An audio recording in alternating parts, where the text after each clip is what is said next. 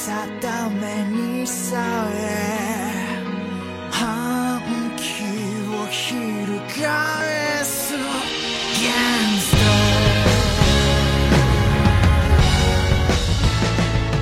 Olá, pessoas bonitas! Sejam bem-vindos a mais um Quadro Quadro, aquele podcast.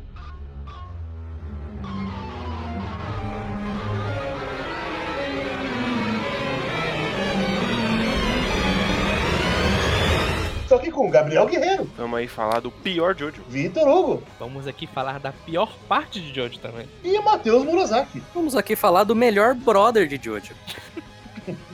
E vamos falar sobre a parte 5 de Jojo, é, Vento Áureo, Uhum. que, bem, vocês já devem perceber que as pessoas aqui ao redor não são os maiores fãs da parte 5. E vamos lá, a- co- como qual foi a experiência de leitura, a primeira experiência de leitura com vocês da parte 5? Eu li a parte 5 lá pra 2012, 2011, por aí. É, na época, naquele que ele não era tão feio quanto da parte 4, mas a tradução era tão cagada quanto. Então eu não tinha gostado nessa época já, né? Depois eu fui eu reli de novo pensando, ah, será que agora com uma tradução melhor que já tinha saído na época, ele fica melhor? E ele de fato ficou melhor, mas eu não gostei ainda, né? Uhum. vi o anime e agora a gente releu, né? No, no Ramones, então minha quarta visita a Vento Áureo foi agora. E nenhuma das quatro eu realmente saí com uma experiência positiva. Eu queria dizer só uma coisa que a minha relação é basicamente a mesma com o Matheus, só que tem uma diferença. Quando eu li pela primeira vez, na tradução toda cagada, eu tinha gostado porque eu pensei, tudo que tá de ruim, que eu tô gostando, é por causa da tradução cagada. Não é o mangá que tá ruim. Com certeza. É a tradução ruim mesmo. Tá faltando Ah. um pedaço aqui, mas é a tradução, eles esqueceram parte. Não, tá faltando um pedaço aqui porque os caras estão claramente fazendo merda. Então a culpa não é da parte Do Araki. É que no caso, cinco do mesmo. No caso, quando eu li, eu não sabia que a tradução tava cagada na primeira vez. Então, talvez se eu tivesse lido com essa noção, eu teria não gostado, teria gostado também, né? Ah, Atribuído tudo à tradução. Que não é o caso, né? Como a gente é. É, a minha experiência é um pouco diferente, na verdade. Eu li assim que acabou a parte 4 no anime, eu meio que emendei, eu li 5, 6, 7 e o que tinha da 8, é assim que eu li em dois dias, a parte inteira. E eu terminei gostando. Eu não achei tão boa quanto a 4, mas eu terminei gostando. Aí eu vi pelo anime e fiquei meio, ué, eu tinha gostado disso aqui, o que aconteceu? e eu posso dizer que essa é a minha terceira vez e ele foi, foi progressivamente, eu gostei menos de Meteoro toda vez que eu revisitei. É, a minha experiência é, é diferente.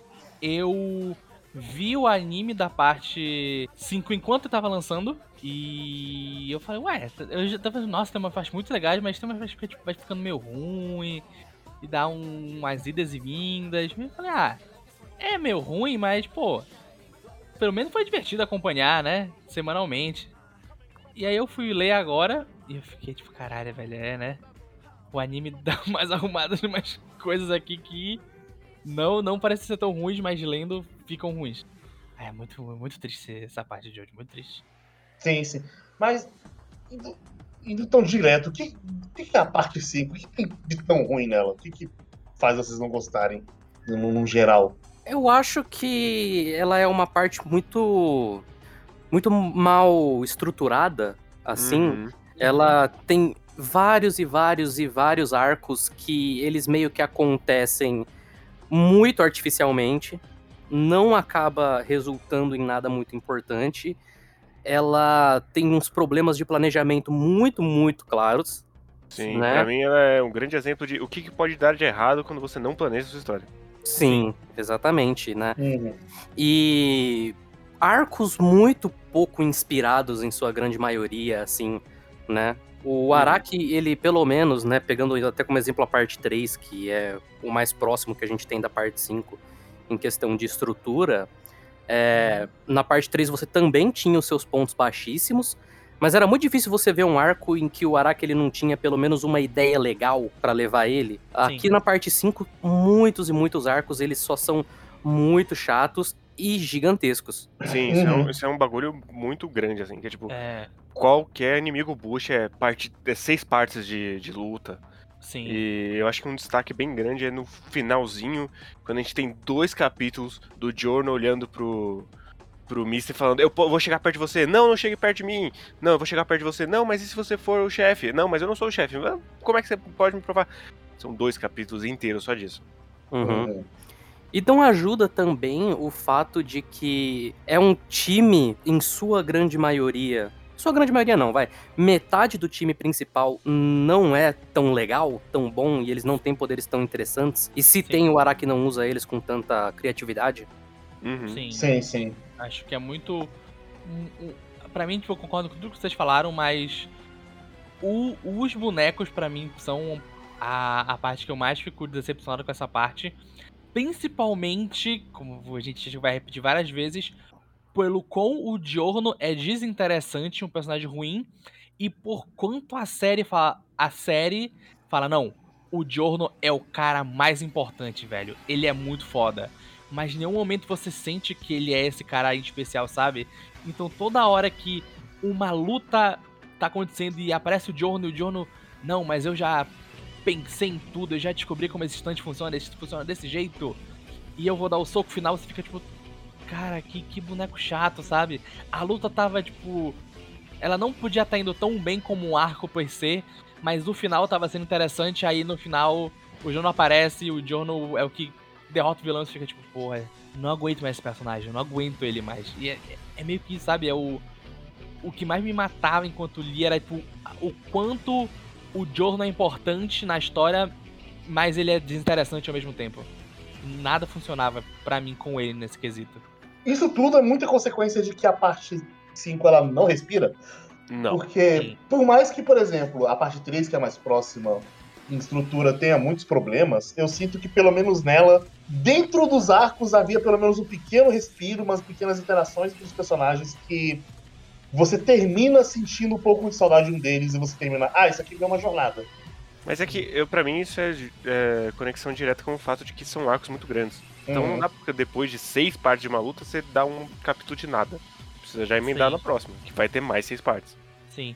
E, e querendo ou não, é, e tem alguns capítulos na parte 3 que eles são lutas, mas eles também são comédia ao mesmo tempo, que eu sempre lembro é o capítulo lá da, da mulher que tem o poder do magnetismo com Da Maria. o- é, com o Avidol e o Joseph, que tem umas partes que são meio sem graça, mas no geral é um capítulo que quando ele tenta ser engra- um engraçado idiota, ele, com, ele funciona, sabe? E tem alguns momentos aqui que ele tenta ser meio engraçado, mas não funciona pelo tom da série, que como o Guerreiro falou, é como é uma coisa que não para. E é aquela. É aquela, tipo, tá, começou. Ah, tá, agora a gente pegou a Tristão. Não, agora a gente tem que levar a Tris pra tal lugar. E tem sete pessoas vindo caçar a gente. Beleza, agora a gente tem outra missão e agora, além dessas pessoas, tem mais pessoas indo vindo atrás da gente. Não dá esse tempo pra gente respirar e ter um momento mais leve com os personagens que fazem a gente se importar mais com eles. Tanto que, pra mim, é um, é um dos maiores motivos porque o, o que as pessoas mais lembram nessa parte, pelo menos do que eu vejo do. Falando tanto do. do mangá, quando as pessoas falavam, olha, episódio que vem vai ser o episódio da dança, que é o momento que as pessoas lembram, e depois do anime é o. a parte lá que o. Abakio tá tomando vinho e se levanta pra bater no cara. Porque são uns poucos momentos onde é uma coisa engraçada e fora do padrão que você fala, olha, esses personagens são pessoas de verdade, sabe? Eles estão fazendo uma coisa engraçada. E esses são os momentos que ficam. E são só esses dois momentos durante a série inteira que eu me lembro? Enquanto nas outras partes tem mais disso, sabe? Tem a introdução deles, que é eles sendo o bando de bandido Balu no Sim. começo. Uhum. Mas acho que é só essas partes mesmo de interação mais casual entre eles antes de. Um, exemplo que eu lembro é na, naquela, no arco da parte 3 que eles estão mergulhando. E tem aquela parte que o Polnareff faz os sinais, e tipo, ah, eu vi a sua calcinha. Aí ele. Ele e o. É ele quem que faz o Hakuin. toquezinho de mão?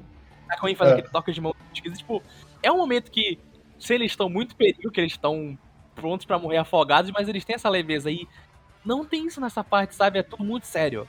Eles têm que completar a missão e é isso, sabe? Hum. Uhum. E pra mim, tipo, é um grande ponto que também faz a gente não curtir tanto esses personagens. Isso que a gente curte mais porque eles têm uma personalidade tão forte e tão legal no, do jeito minimamente sério deles que acaba passando tudo isso, sabe? É porque uma questão é que na parte 3, pelo menos, você não tinha uma. Os personagens, eles em geral, eles eram mais, mais leves e mais, né, imbecis, digamos, né? Você, aqui na parte 5, você tem, por exemplo, Giorno Abacchio, Butcherati e Fugo. Os quatro, eles são personagens que eles são muito estoicos, muito sérios e não dá muita vazão para humor com eles. Sim. E eles Uhum. todos vão passar muito triste. É sempre passaram muito, muito triste. Ah, mas aí eu já. Isso já nem me incomoda tanto mais. Mas a questão é que é, isso deixa a história dura de um jeito que acaba ficando muito difícil você realmente se conectar com eles quando você não tem uma. é, um traço de personalidade além do fato de eles estão sendo muito estoicos e muito sérios e muito geniais em dados momentos. Sim, porque Né? Sim. como- e como a gente já comentou em outros programas, assim, o Araki ele nunca foi um cara de construir personagens muito profundos, assim. Uhum. Então, o bagulho dele era criar personagem carismático, mas quando todo mundo é meio durão, meio quadrado, quando mais da metade da equipe é exatamente esse arquétipo, fica esquisito, assim. E ele nunca Uhum. fez isso em nenhuma das outras partes. Uhum. Sim. Uhum. Todos os outros eram. Todas as outras pares de Jojo eram diferentes entre si o suficiente, sabe? Pra gente ver um pouquinho da individualidade deles. Até viu na parte 4 que o. O Josuke é meio parecido com. Oh, meu Deus, acho que esse é o nome dele. Okuyasu. O Koyasu, porque os dois são idiotas e, e, bu e burros e, tipo, querem se dar bem em cima de todo mundo. Eles têm uma diferença mínima entre os dois, sabe? Pra você gostar mais um outro. Como Sim, e eles se tipo, complementam muito bem. Exatamente. fazendo as piadas uns com os outros, eles tentando fazer os esquemas ali.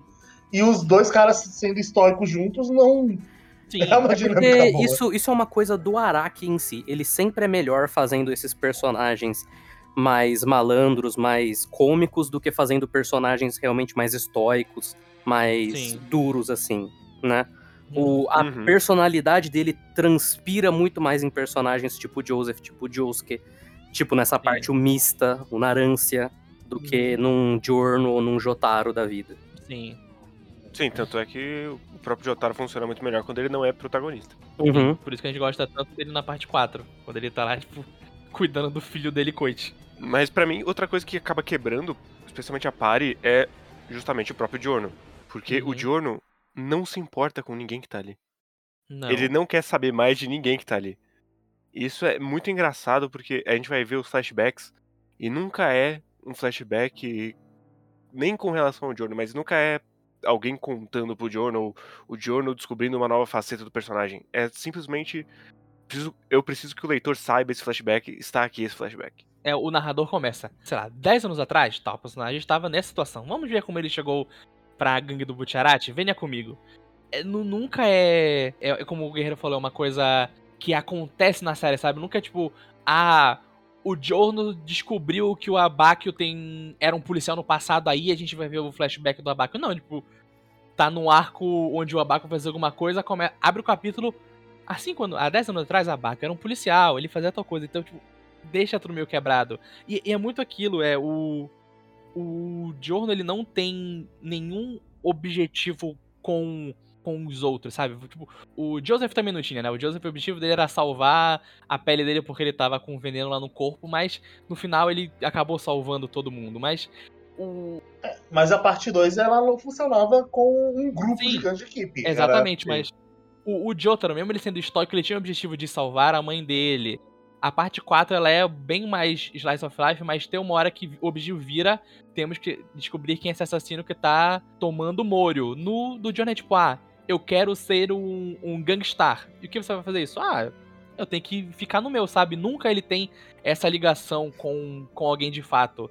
E, e, e gera aquilo, sabe? Tipo, era muito pra ser o. O Butcherati, sabe? Era, era se- pro Giorno ser o que o Butcherati é aqui, esse cara carismático que une as pessoas com o objetivo dele. Mas não funciona porque a gente tem o Butcherati nessa série, sabe? Então o Giorno fica mais pro escanteio ainda. Não, no sentido do objetivo, é assim, tudo bem que esse objetivo ele é mencionado uma vez no começo e depois ele meio que Não não. é nada. O Araki ele é, pinga aqui e ali o Giorno falando, ah não, eu tenho um sonho. Mas eu acho que isso até acaba sendo no final a única coisa que vai levando o Diorno pra frente, porque o resto não leva, assim. A minha maior questão com o Diorno, que é até uma coisa que eu comentei no quando a gente comentou volume a volume no Ramones. A partir do momento que ele dá aquele tiro no polpo, ele morre como personagem porque ele não toma mais nenhuma atitude ativa. Ele é- Sim. vai ser um personagem reativo pro resto, e a estrutura de máfia que o Araki implementou aqui foi muito mal pensada nesse sentido, porque ela exige que o Diorno fique na dele. Ela exige que o Diorno ele fique lá quieto, enquanto os outros personagens façam outras coisas. E ele até tenta, ele tenta muito, muito forçar que o Diorno ele é especial nesse meio. Sim. Todo o arco basicamente termina com a pessoa olhando e falando: caralho, o Diorno é foda, hein? Mas a gente não compra, porque o Diurno, novamente, ele só tomou ações reativas, ele só tem é, basicamente uma ligação ali com o próprio Butcherati, né? E ele não faz nada além do que todos os outros personagens fazem para que a gente realmente sinta que ele é especial. Porque quando todos os personagens passam pelo mesmo arco dramático no meio de uma luta, meio que vira tudo a mesma coisa, sabe? É, é- é- chega a ser inacreditável. Ele não tem um confronto direto com o diabo até o arco final. Sim. Não existe uma relação entre ele e o vilão da parte sim, até o é- final.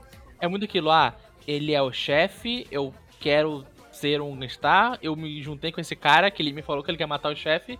Acho que eu vou matar o chefe com ele agora, né? É o meu, meu objetivo. É até por isso que eu realmente acredito, assim, eu tenho isso pra mim. O personagem principal da parte 5 não é o Diorno, é o Bruno. Porque o Bruno é quem junta todo mundo, o Bruno é a cola, ele é o nosso apoio emocional ali no meio, é ele que toma a atitude do ponto de virada no meio da série, que é de trair o chefe, é ele que tem uma ligação até emocional com o chefe, por conta da história dele com o pai e da triste com o pai, e no fim das contas é ele que resolve as coisas no confronto final, Sim. basicamente. Então, eu realmente acredito assim, o Diorno não é o protagonista dessa parte. Mas ele é o Sim. protagonista dessa parte. Sim. Sim, eu acho que é isso. O protagonista claramente era pra ser o Butcherati, mas o tempo todo o mangá lembra, ou o Jorno é muito foda, né, gente? Gente, olha como ele descobriu tudo sozinho aqui, gente. Gente, olha como ele é um sol. Sim, olha como ele é o para- sol. Nossa E- equipe. E, e, no- e se você falar pra mim, olha, na parte 5 de Jojo, o twist é que o, o nosso protagonista, o nosso Jojo, ele é o cara que tá apoiando outra pessoa. Ele tá lá pra apoiar alguém que, vamos dizer, é o Butcherati. Falava, caralho, que legal. É uma ideia legal, sabe? Ele ser mais uma pessoa e até, vamos dizer, conversaria no com o tema de ele não ser realmente um, um Jojo de verdade, dele ser filho do Jill e ter toda essa parada com o corpo do, do Jonathan. E, tipo, conversaria muito bem, sabe? Tipo, ah, ele não é um Jojo como que a gente viu até agora. Então ele vai, tipo, ele tá aqui pra apoiar esse cara, a gente vai ver a história dele juntos e como ele vai se relacionando com essa gangue e tudo mais. Mas não, no final é tipo, ah não, ele é o protagonista. Porque ele, ele é um Jojo, né? Tipo, ele é o sol, ele é tudo e, e- é muito sem graça, sabe? Muito sem graça. Apesar de eu gostar do Butcherati, é ele que está me movendo pra frente, esse Giorno, disse o Mista. Sim, disse Mista que conhece o Butcherati há anos, tipo, ele que tirou ele da prisão e conheceu o Diorno há uma semana. Inclusive, eu acho o fato do Diorno ser o filho do Dio Uma barra, merda. barra acho uma merda. uma merda também. Por... É um desperdício. É um di- Não, então, exatamente. É um É um, desperdício, é um é um desperdício. Porque eu até acho que no começo, quando o Araki pensou no conceito dessa história, fazia mais sentido.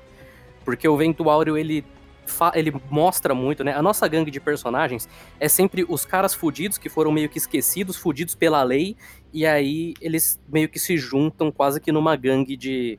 né, literalmente, no caso, numa gangue de pessoas à margem da sociedade. E ele, Uhum. no começo, ele pingava muito nessa de moralidade, da questão de moralidade, né? Quem que é o certo, quem que é o errado, sabe?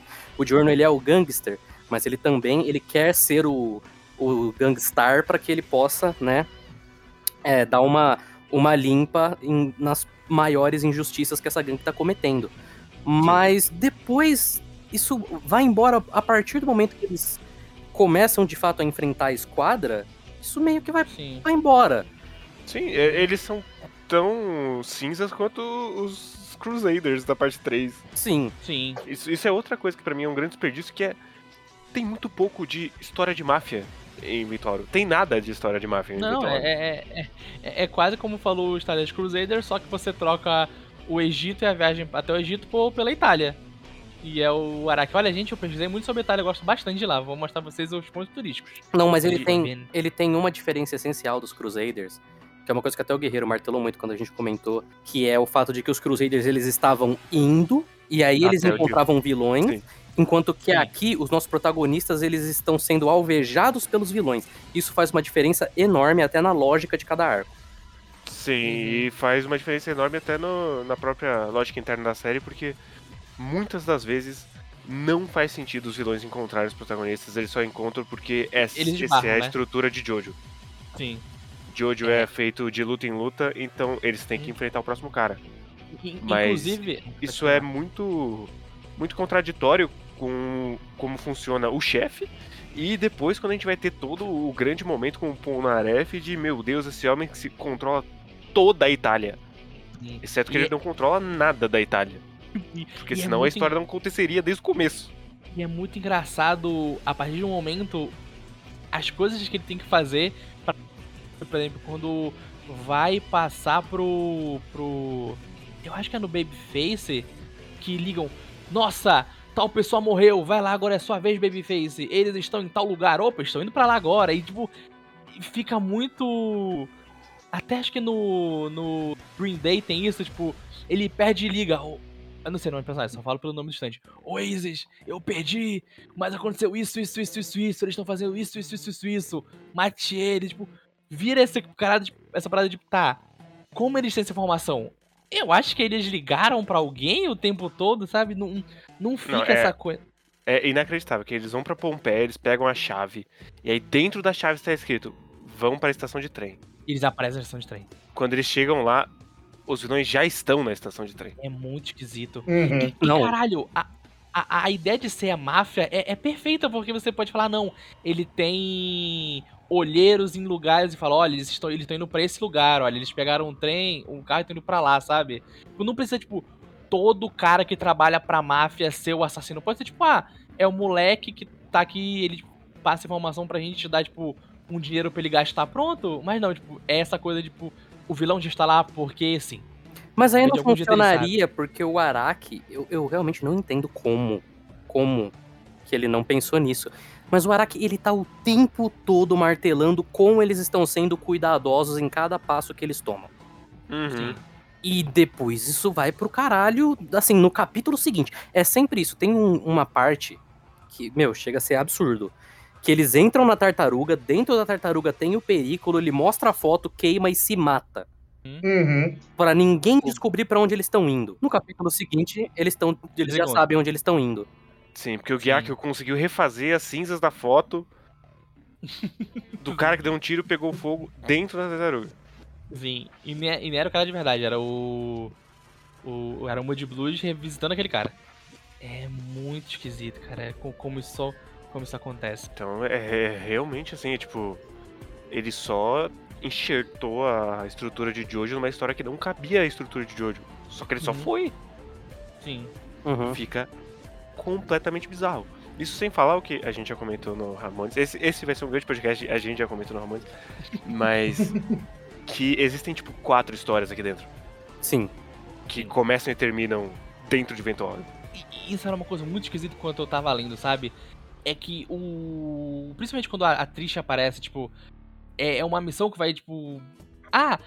Era, eles vão lá pegar o tesouro do Polpo, que é uma grande coisa, até que não vale mais nada. O estilo de dinheiro. E aí, tipo, ah, beleza, já que você tá aqui, e você acabou de virar, leva essa menina lá pro pai dela. E é tão, tipo. Ah, vai, sabe? Tipo, a história, a história tem que continuar. E ela tem que ir fluindo. Sem, sem parar. E, e ficava tão, tipo. Às vezes parecia só que os personagens estavam, tipo, sendo levados, sabe? Diferente do que eles estavam indo pra algum lugar, tipo, parecia, ah, eles pararam aqui. Aí apareceu um cara, mesmo ele sendo dos mais cuidadosos do mundo, eles lutaram e pronto, vão pra outro lugar. E, e isso também caía pra mim na, na, na em algo em uma parada que tem com o Giorno, que em que é o com o poder dele principalmente, que em na parte 4, o Josuke tem um poder que permite pra ele curar as pessoas. Mas a passagem de tempo na parte 4, você conseguiu entender, ah, pode ter passado, sei lá, alguns dias, talvez algumas semanas de um arco pro outro. Aqui é muito esquisito. Sempre que acaba um arco e a pessoa no arco acaba fudida, ela acaba, tipo, catatônica, ela vai morrer a qualquer segundo. Mas como o Joro tem esse poder de cura tão acima do normal, de que, que permite ele a pegar, toquei um copo de um copo de metal, fiz ele virar sua nova mão, coloque sua mão nesse lugar pronto, você está curado.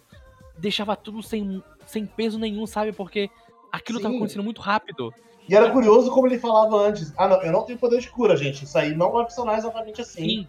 Então, gente, não abusa. E passou a abusar imediatamente. O que mais escancara isso pra mim é o arco da, da Spice Girl, que termina só quem tá podendo caminhar. É o Butcherati, a Trish e o Abakio. Próximo capítulo. E é, é muito bom, é muito engraçado que termina, tipo assim. É. Diorno, Mista e Naranja. Muito debilitados, estão fudidos. Próximo capítulo. Tamo aqui no carro, tá tudo bem, nada aconteceu. Não, não é nem no próximo capítulo. Tem a cena deles tirando a fotinho de chegamos Sim. aqui. É muito, tipo, cara, o que que você tá fazendo?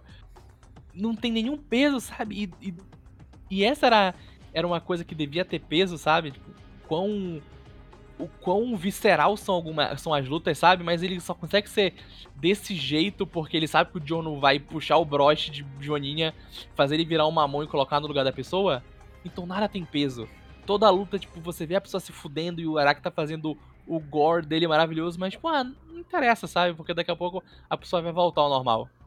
Não tem Uhum. peso de verdade. Sim, tanto que o Mista, tecnicamente, ele morre Ele morre sempre. umas Toda a luta dele. 47 vezes.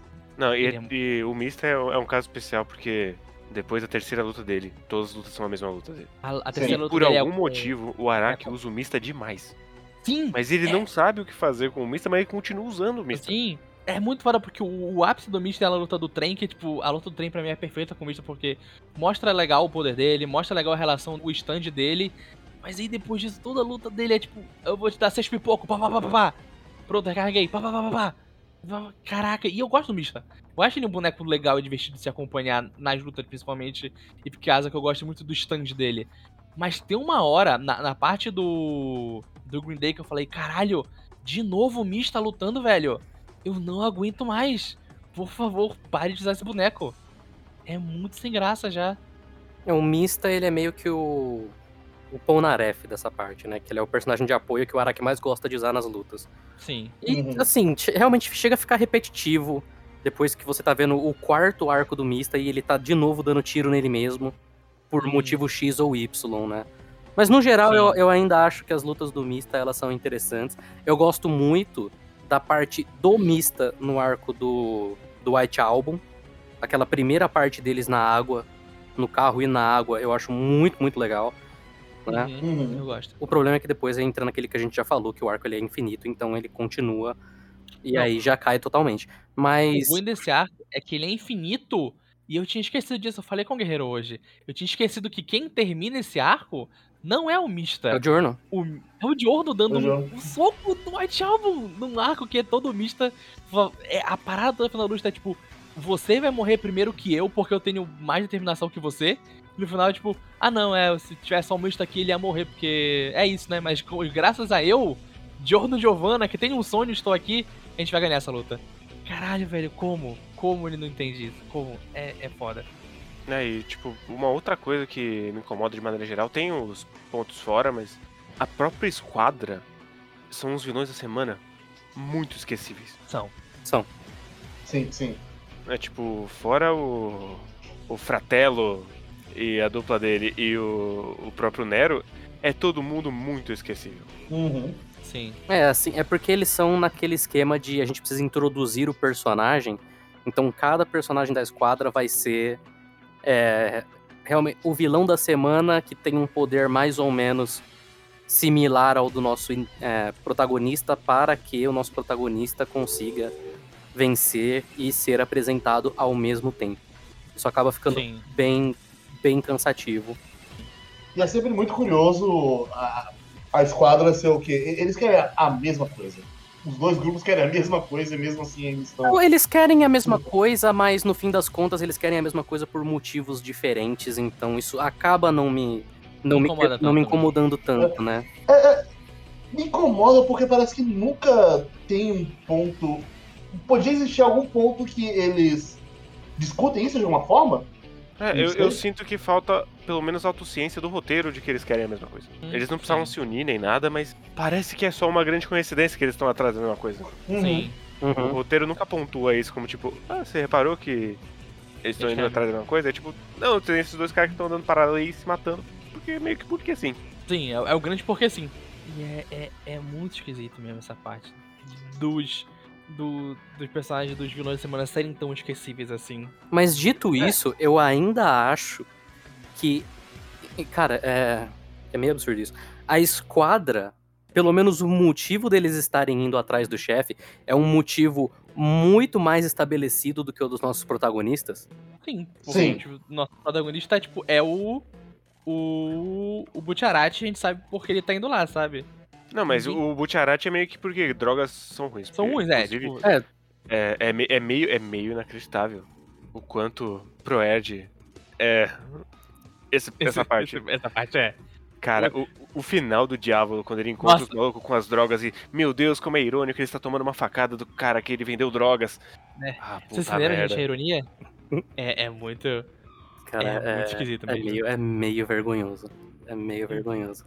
Tem Mas uns, uns momentinhos também do a veinha Hum. chegando e falando: Ah, Butcherati, meu filho, filho da ele, droga." meu filho, ele me bate. Ah, eu vou, vou falar pros meus malucos falar com ele.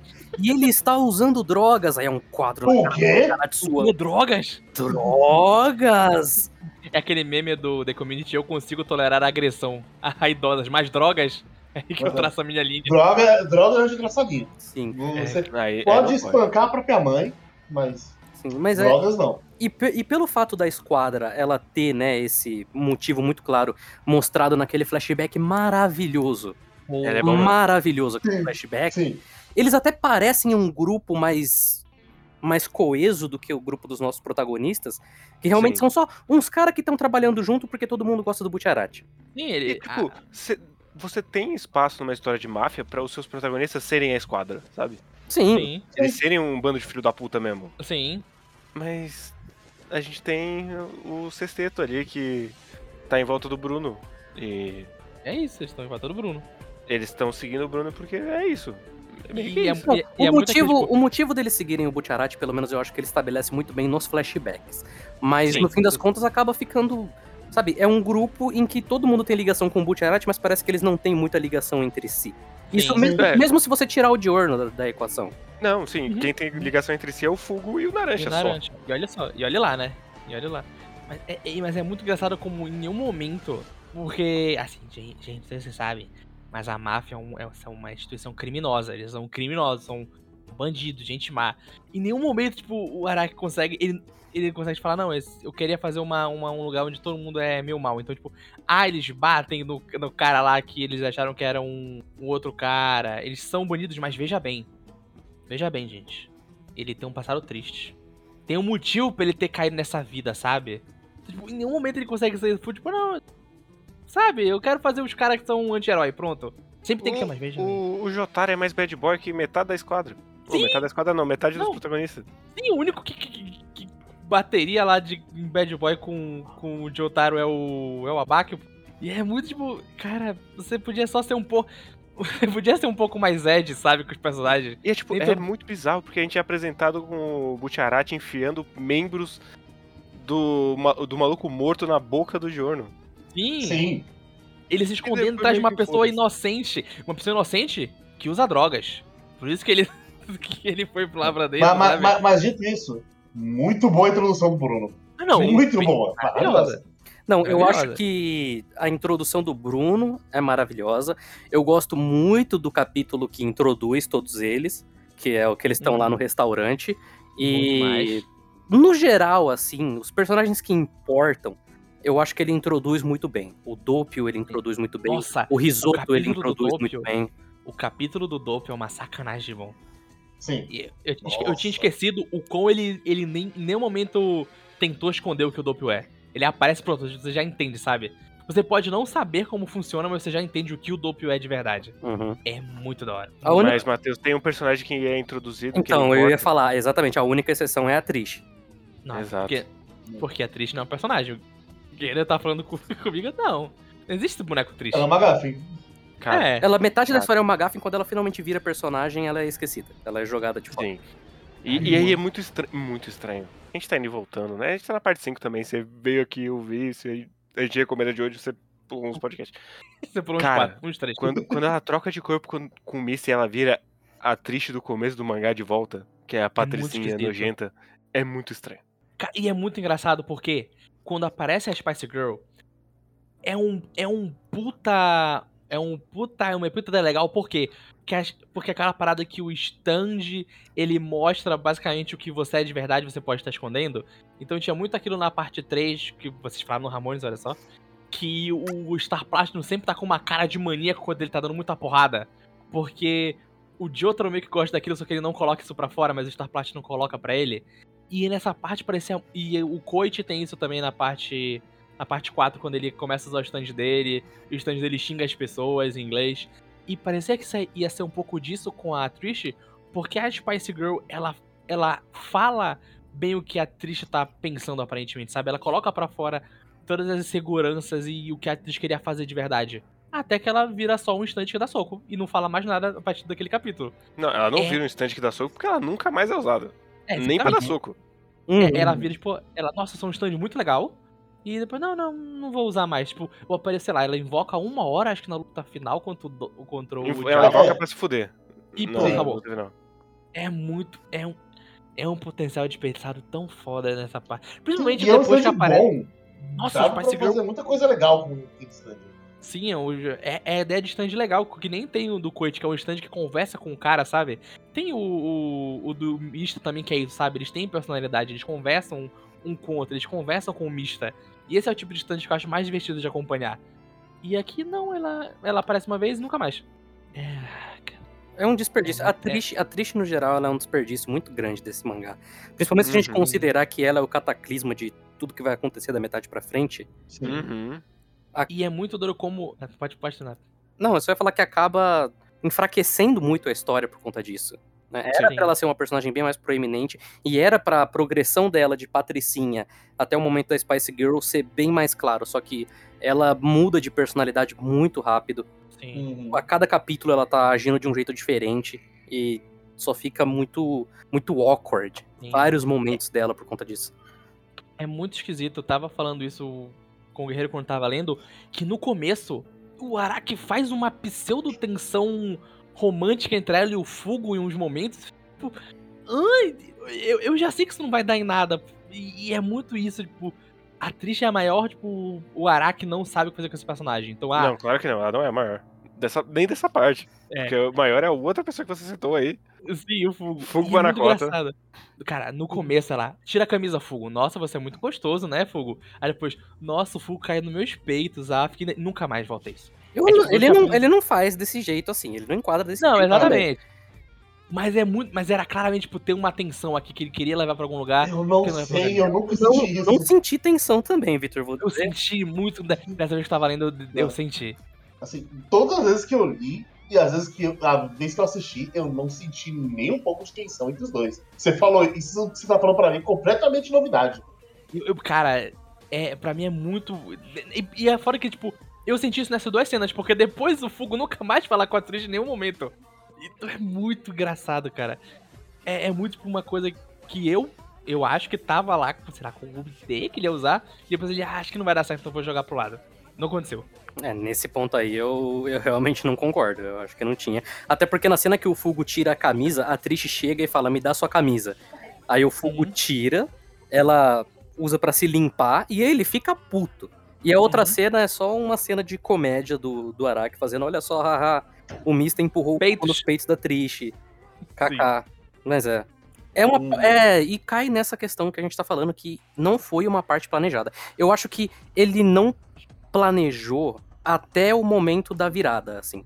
Eu acho que pelo menos o começo ele tinha estabelecido mais ou menos o que ele queria fazer. Ele não planejou da metade pra frente. A virada lá, a parte com a. com a torre lá do. É, a parte na a igreja, primeira vez. Então, na assim, catedral. Eu, Ah, ok, eu acho que até o Poupa ele teve bastante planejado. Sim. A, aquela parte do Poupa. Aí depois ele foi tudo na moda caralha. Mas ele tava pensando no plot point da virada. Sim. Ele, naquele momento, ele tava pensando em duas coisas, principalmente. Em alguma coisa com a Triste, porque tem a parte do trem que tem lá. Ela aparecendo lá com a pata de dinossauro, de algum motivo. E tinha alguma coisa planejada também com, com o, o chefe naquele momento. Isso eu acho que já tava. A partir dali, realmente é meio esquisito. Eu Realmente parece que ele.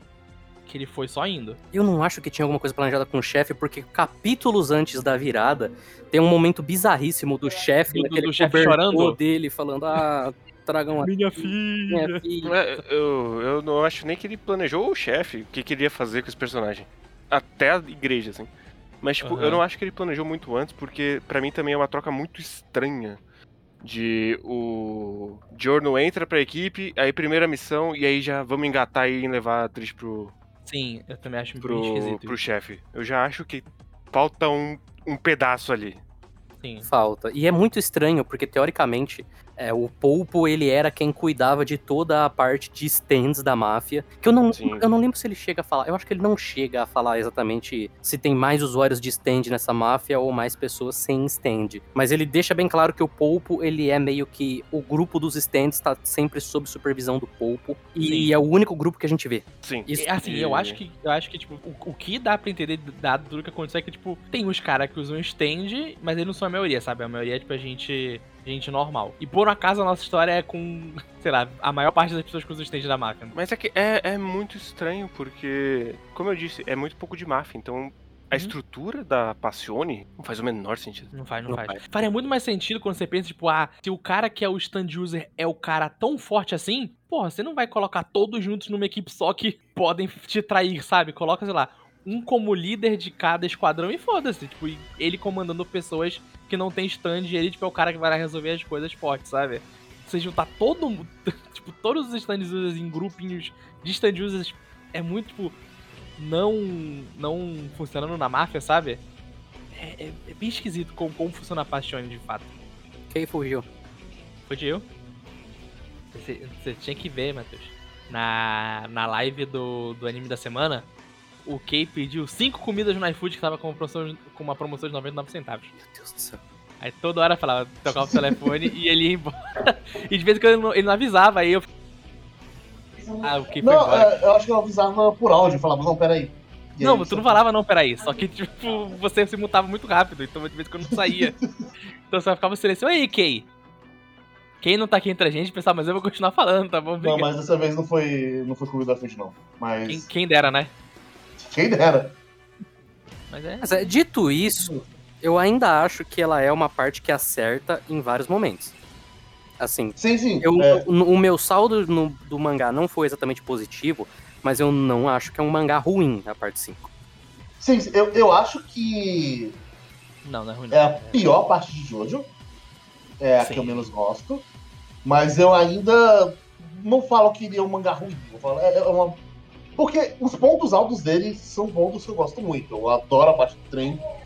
Eu Uhum. adoro a luta contra o. O Metallica. Sim. Sim. Ah, o-. Nero é um excelente personagem. Eu gosto muito daquela luta. Sim. É uma das minhas favoritas, assim. Sim, mas sa- sabe o que eu acho engraçado? Hum. Por exemplo, diferente da parte 3 da parte 4, que vamos dizer são. São partes que tem muita luta e, de- e sempre tem gente que gosta de lutas diferentes. Tipo, ah, eu gosto mais da luta, sei lá, na parte 4. Ah, eu gosto muito da, da, da parte com o cozinheiro. Ah, mas eu gosto mais da parte com o Rohan. Mas eu gosto mais da parte do, com, do final. Tipo, tem individualidade nas, do que as pessoas gostam. O que eu vejo sempre na parte 5 é: as pessoas gostam. Trem, primeira luta com o chefe, luta do Metallica com o Doppio. Pronto. É porque, Essas não, são, tipo, as. É porque não tem variedade Sim, são- nas lutas aqui. Sim, são os três plot points. são- Então, tipo, é Tem, esse tem momento. gente que gosta da Spice Girls, da introdução dela. Tem gente Sim, que gosta até. Eu gosto bastante. É, mas- tem, Uhum. eu também gosto bastante das Spice Girls. tem, tem, tem essas variandas, assim, que não é as ultra destaque, mas as pessoas acabam gostando. Eu gosto da luta contra o Black Sabbath, ali com. Acho muito, da acho muito legal também. O Black Sabbath primeiro, o design de stand maravilhoso. Era um momento em que o, o Giorno ele não tava fazendo mil e uma é, maluquices com o stand dele, não era Uhum. a caralho, ele vai Sim. puxar alguma coisa do cu. E o conceito deles lutarem na, na sombra e tentar arrastar o stand pro sol é muito legal. Sim. E tem Então- o menino de ouro lutando com ele também. É, tem o Corinthians nessa parte ainda. E, e, e a, cara, então assim, a parte 5 ela tem momentos bons. Eu. O problema é que depois do ápice dela, ela vai num, numa queda livre, assim. Vai. É meio louco. Eu não sei, eu vou sentindo. Isso é total suposição. Mas eu vou sentindo o Araki cansando cada vez mais dessa história conforme ela vai avançando. Eu, eu- pra mim, ela é uma grande bola de neve, assim, de... Vai. Ele, ele vai perdendo o controle, quanto mais ele perde o controle, mais ele perde o controle. Sim. In- E- Inclusive, é, no final, quando ele tenta amarrar tudo com um grande tema, é só muito sem graça. e Muito tipo. Tá, você tá tentando fazer alguma coisa aqui pra falar que essa, que essa história tá falando sobre alguma coisa. Não, mas vale- o tema, o tema do destino tava lá desde o começo. Isso. Sim, sim. O do Dino tava. Mas toda aquela parte de. Ah, porque a alma e a alma é do Yara e tal. Ah, é tão. Ah, é tão sem graça. E no meio ainda coloca. Assim, eu sei que não importa. Eu sei que, que é. que não importa.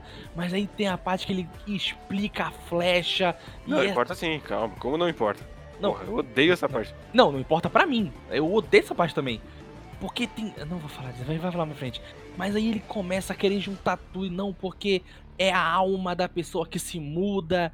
E tem o sol atrás de cada pessoa que faz a sombra no Reikien, gente. E o Reikien, na verdade, é uma coisa meio Cthulhu pra trazer alguma coisa de outra É, é, não, esse, dimensão. esse final ele é inacreditável. Cara, eu, eu não tava. Assim, esse Uma- final, o- a é. resolução desse. Não, é uma merda. É, é só um. Tá, vamos acabar logo. Você, Cara, é muito engraçado porque eu lembro muito da parte 1, da parte 2, da parte 3, porque eu, te, eu vi ela muitas vezes. Eu lembro muito da parte 4. A parte 5, existem blocos que eu apago na memória. Eu não lembrava de toda essa parte dos trazer de, coisas de outra dimensão. Eu não lembrava do final da luta do White Album. Eu não lembrava de metade das coisas que aconteceram no mangá, porque a minha cabeça fez assim: é ruim, apaga, só lembro das partes boas. E nem tão boas assim. Era foi de novo aquele sentimento que eu tive no anime que, tipo, caralho, velho, que ruim. Como eu consegui me esquecer disso? Eu esqueci porque é ruim. É literalmente isso. É porque no fim das Mas- contas é uma parte muito vazia. Sim. sim, As coisas sim. elas vão sim. acontecendo, mas é, novamente não tem peso. Você sabe Uhum. que é só um vilão da semana, mais do que qualquer outra parte, fica muito evidente que é só um vilão da semana. Uhum. Porque, Sim. e novamente, puxando por Stardust, pelo menos toda vez que eles derrotavam um vilão, você sentia, eles estão um passo mais próximo do Dio. Sim. Aqui não, sabe? Jogaram um vilão na cara deles, eles se livraram do vilão e tá. Talvez venha outra aí. Talvez venha outro aí, na maioria Talvez venha um, vem. talvez venha dois juntos. É. Não dá pra saber. Sim. A- ajudava também que a parte 3 era muito sobre você tá indo pro ponto A, ponto B. E Sim. a jornada de ponto Sim. a ponto. Então você tá vendo um progresso. E, cara, Ali é tipo, vai pra lá, depois vai pra lá, depois vai pra lá. Você, você não vê um progresso ali, só tá tacando Falando mais de- gente. Taca, de taca, coisas taca que- gente. coisas que eu não lembrava. Eu não lembrava que, tipo, cara, a busca deles pelo chefe é uma merda. Uhum. Sim, é horrível. Mano, a gente tem todo, todo o drama do da morte do Abáquio pra pegar a cara do chefe. Não é nada. E isso não importa, porque o, o Polnareff passou um Sim. zap pra eles. O Ponaref vem da Sim. Deep Web e fala, gente, eu vou explicar pra vocês tudo. O, o, o- que é muito bizarro, porque realmente a, a morte da Bakio é uma, um dos pontos mais altos. Sim. Sim. É, é um excelente ponto. assim, a morte dele é excelente, o jeito que acontece. Termina o capítulo ali com ele sentado morto. Você, caralho. E aí Não. o capítulo seguinte com ele Ele- percebendo que tá morto e tudo mais, o sonho dele. É bom demais. E você vê aquela coisa que ele fez no final. Ah, no final, aquela coisa, ah, você fez um bom trabalho. Sim. Eu Você, gosto você muito deu que... sua última força aqui pra mostrar a cara do chefe. Que sim, não é serviu um- pra nada. Não serve pra nada. Uhum. Mas eu gosto muito que é, esse capítulo é muito uma quebra, porque você vê o. Ele levando socão e fala, tá, beleza. Daqui a pouco vai aparecer o. Ele está ali do lado, né? O John tá ali do lado e vai aparecer e curar ele. E não acaba o capítulo, volta vai pro outro, ele tá sonhando ele tá, não. Cheguei muito tarde, galera. Não vou dar- conseguir fazer nada. E é mu- muito foda, muito foda. E isso ajuda também o fato do Abakio ser o personagem mais bem resolvido depois Uhum. do Butcherati desse grupo principal, assim. Né? O flashback dele adiciona muita coisa, adiciona porque que ele tá ali, dá um contexto maior para as atitudes dele ao longo da história e Uhum. torna o momento final dele, o sacrifício final dele, o fato dele ter confiado no Diorno mais impactante, né? Sim. Mas no fim das contas não dá em Não nada, adianta pra não nada. adianta pra nada. E, inclusive, essa cena no anime é boa demais. No, no anime, toda e- e- e essa pernadinha. Porque o anime de Jojo, ele, ele é um anime bem econômico. Ele ganha muito em direção e como ele usa as cores, mas em questão de animação, ele é um anime muito econômico. E na parte 5, eu lembro muito que na luta com o Black Sabbath tem um momento muito da hora. Que quando ele entra na sombra do corvo, que é muito bom mesmo. E todas essas partes da, do aparecimento do Doppio, da luta dele com o Risoto e dessa morte do, do Abakio são muito bem animadas, são muito bem feitas. É, é, um, é uma coisa que não acontece muito em Jojo e eles souberam usar no momento certo do anime, sabe? Tipo, Usaram em todas as partes do Doppio, basicamente. E é muito bem feito. Nossa, a morte do, do, do Doppio. Do Doppio, já, desculpa. Do Abakio é muito boa também no anime. O jeito que eles fizeram a cena e como eles mudaram com a direção pra fazer ser melhor é muito legal. Muito legal de verdade. Em contrapartida, outra, uma morte que eu tinha colocado que ela era ruim na conta do anime, mas ela é ruim no mangá também. É a morte do Naruto. Eu gosto do choque. De você basicamente virar a página e o Narança tá morto. Ah, eu. Ah, eu, eu não gosto porque a fala anterior dele é: Não, porque quando eu voltar para casa, para minha vilinha, eu vou para a escola e comer todas as guloseimas que eu quiser. Acho que eu vou aproveitar a vida daqui em diante. É, é bem bizarro que isso acontece, cara. É- É aquela, aquele. Somos crianças, somos crianças. É muito. Ah, eu também não gosto, cara. Eu também não gosto dessa. Da morte do. Do Narantia. Acho muito. Muito sem pé nem cabeça. Porque meio que. Na morte do Abakio, as pessoas sentiram e quem sentiu foi o Narantia, sabe? E você mata o Narantia e. Parece que é uma morte tipo, ah, ele morreu. Mas temos meio da ação. Deixa o corpo dele pra ir. Temos que continuar. Ele não ia querer que nós perdêssemos por causa dele. Vamos embora. E tipo, pronto. É, é só isso, sabe? Eu acho tão sem graça. Tão sem graça. Porque, tipo, o único personagem que ele tinha ligação, que é o Fugo, foi embora. Então o que você vai fazer? Não dá pra fazer nada, sabe? Ninguém ali realmente tem uma ligação com, com ele de fato. A triste tinha. Ninguém A triste tinha. é, isso que. Tipo, podia ter uma ligação que ele era, tipo, uma, ele é o mais novo do grupo, né? Então ele é o, o mais crianção que a atriz podia ver ele como alguém que ela tem que cuidar, sabe? Tipo, Como o irmão mais novo dela, mas nem isso tem direito, sabe? Eu acho tão, tão fraco. Podia... E essa que é, é, pra mim, é o que mais me decepciona na parte 5, é que, tipo, eu vejo o quão ela podia ser melhor se ela tivesse planejamento e fosse bem trabalhada as coisas. Mas ela não é no final. Então isso me decepciona demais. Assim, é porque eu acho que assim, essa pernada final, ela é um, um caso à parte, assim. Até o, Ela, ela é. o, o momento final, final mesmo da luta dela, ela é quase que insuportável. Mas... Não, eu falo, ela é insuportável. Mas eu gosto do. É que assim, essa luta final, eu acho que. E já pulando, peço perdão. O, o- e um, um grande problema que eu tenho com o Vento Áureo é que muitas coisas que o Araki ele tenta fazer aqui são conceitos muito interessantes que ele não aplica bem. Eu já vi ele aplicando melhor Hum, na parte Uhum. 8. Sim, sim, sim. Ou nas É, partes o- anteriores, ou conceitos que ele não tinha usado ainda, que ele testou aqui, não deu certo, deu certo mais pra frente. Então. Uhum. Coisas que ele fez antes, inclusive. Eu tava concordando até com coisas que ele fez antes igual e deu certo. Uhum, Sim. Tanto que a gente ia comparar bastante com a parte 3 e eu acho que a parte 3 funcionou muito melhor. funciona, funciona. Cara, é tipo. É E. inacreditável o quanto é. Ah, gente, vamos emendar no final aí, já tá bom, né? Chega. Vamos, Então, vamos, vamos. pro fim. Não, assim, ele colocar o Polnareff na história, pra mim, é o claro sinal dele jogar a toalha. Dele só falar, eu E quero, aquela eu quero fechar sim. isso logo, ponto. É inacreditável. É, são vários níveis de inacreditável pro Naruto nessa história. São. Sim, é, é Primeiro- muito bizarro o jeito que coloca. E é estranho, porque assim, o Pororef é um personagem que você gosta muito. Sim. Sim. Então, teoricamente, a aparição dele seriam. Ah, olha só, comeback legal. Só que o jeito que acontece. É tipo, É tipo, ah nossa. não. Você vai estragar ele nesse mangá também, por favor, não faça isso. É, eu sabia duas coisas antes de Ventório começar, que era que ele era o filho do Dio e que tinha o Polnareff. E que era de máfia. Então, Hum. na minha cabeça era tipo, ah, será que o Polnareff entrou na máfia? E aí ele meio que tá lidando nessa relação de, puta, ele é o filho do Dio, mas estamos juntos aqui? Aí Isso não. era, na minha cabeça, antes. E aí eu, eu lembro que eu fui lendo da primeira vez e, caralho, cadê o Polnareff? Ele tá na lista de personagem. Cadê Eu o. Polnareff? Quando ele aparece. E aí é inacreditável quando ele aparece. Aí quando aparece, eu queria que não tivesse aparecido. Não, Exato. Quando ele, quando ele aparece, ele aparece a meia sombra e você fica, não. Eu, eu lembro, eu vendo anime e fiquei, não, será? Pô, vai que é outro cara com o mesmo cabelo, né, velho? E é Pô, tipo, mano, pelo, pe- pelo, pelo amor de Deus. Primeiro, porque ele aparece com a resolução do conflito. Ele é o deus, é o deus ex machina mais safado que tem. Segundo que, Uhum.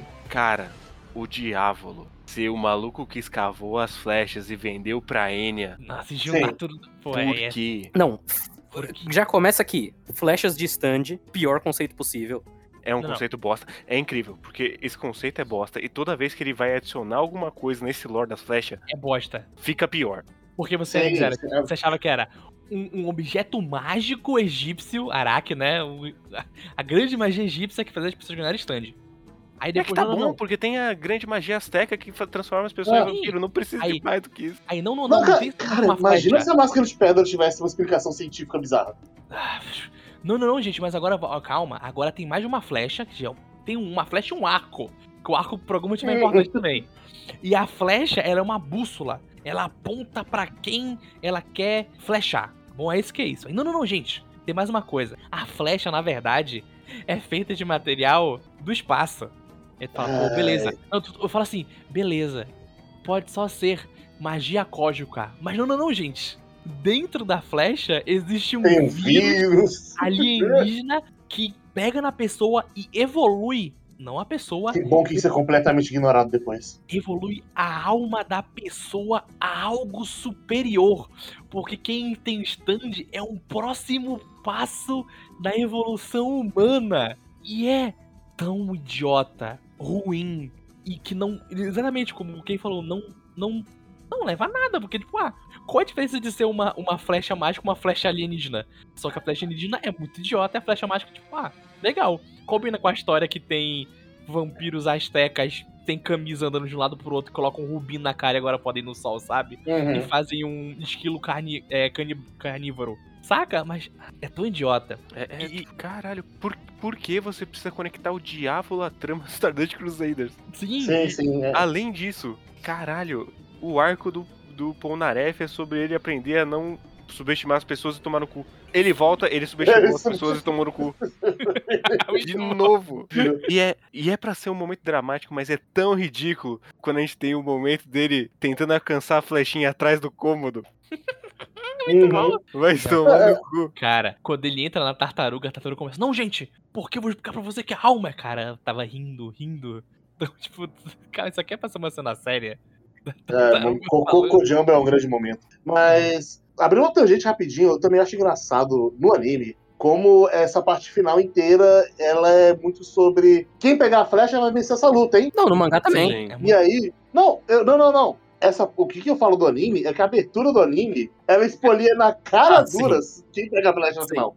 Nossa, Nem disfarça. sim. E, Não é como se fosse um grande mistério, né? Dado que. Não, não é como se fosse um grande mistério, como todo anime, mas é muito engraçado a abertura ser. Ah, olha o Joro segurando a flecha aqui. E, e botando no peito.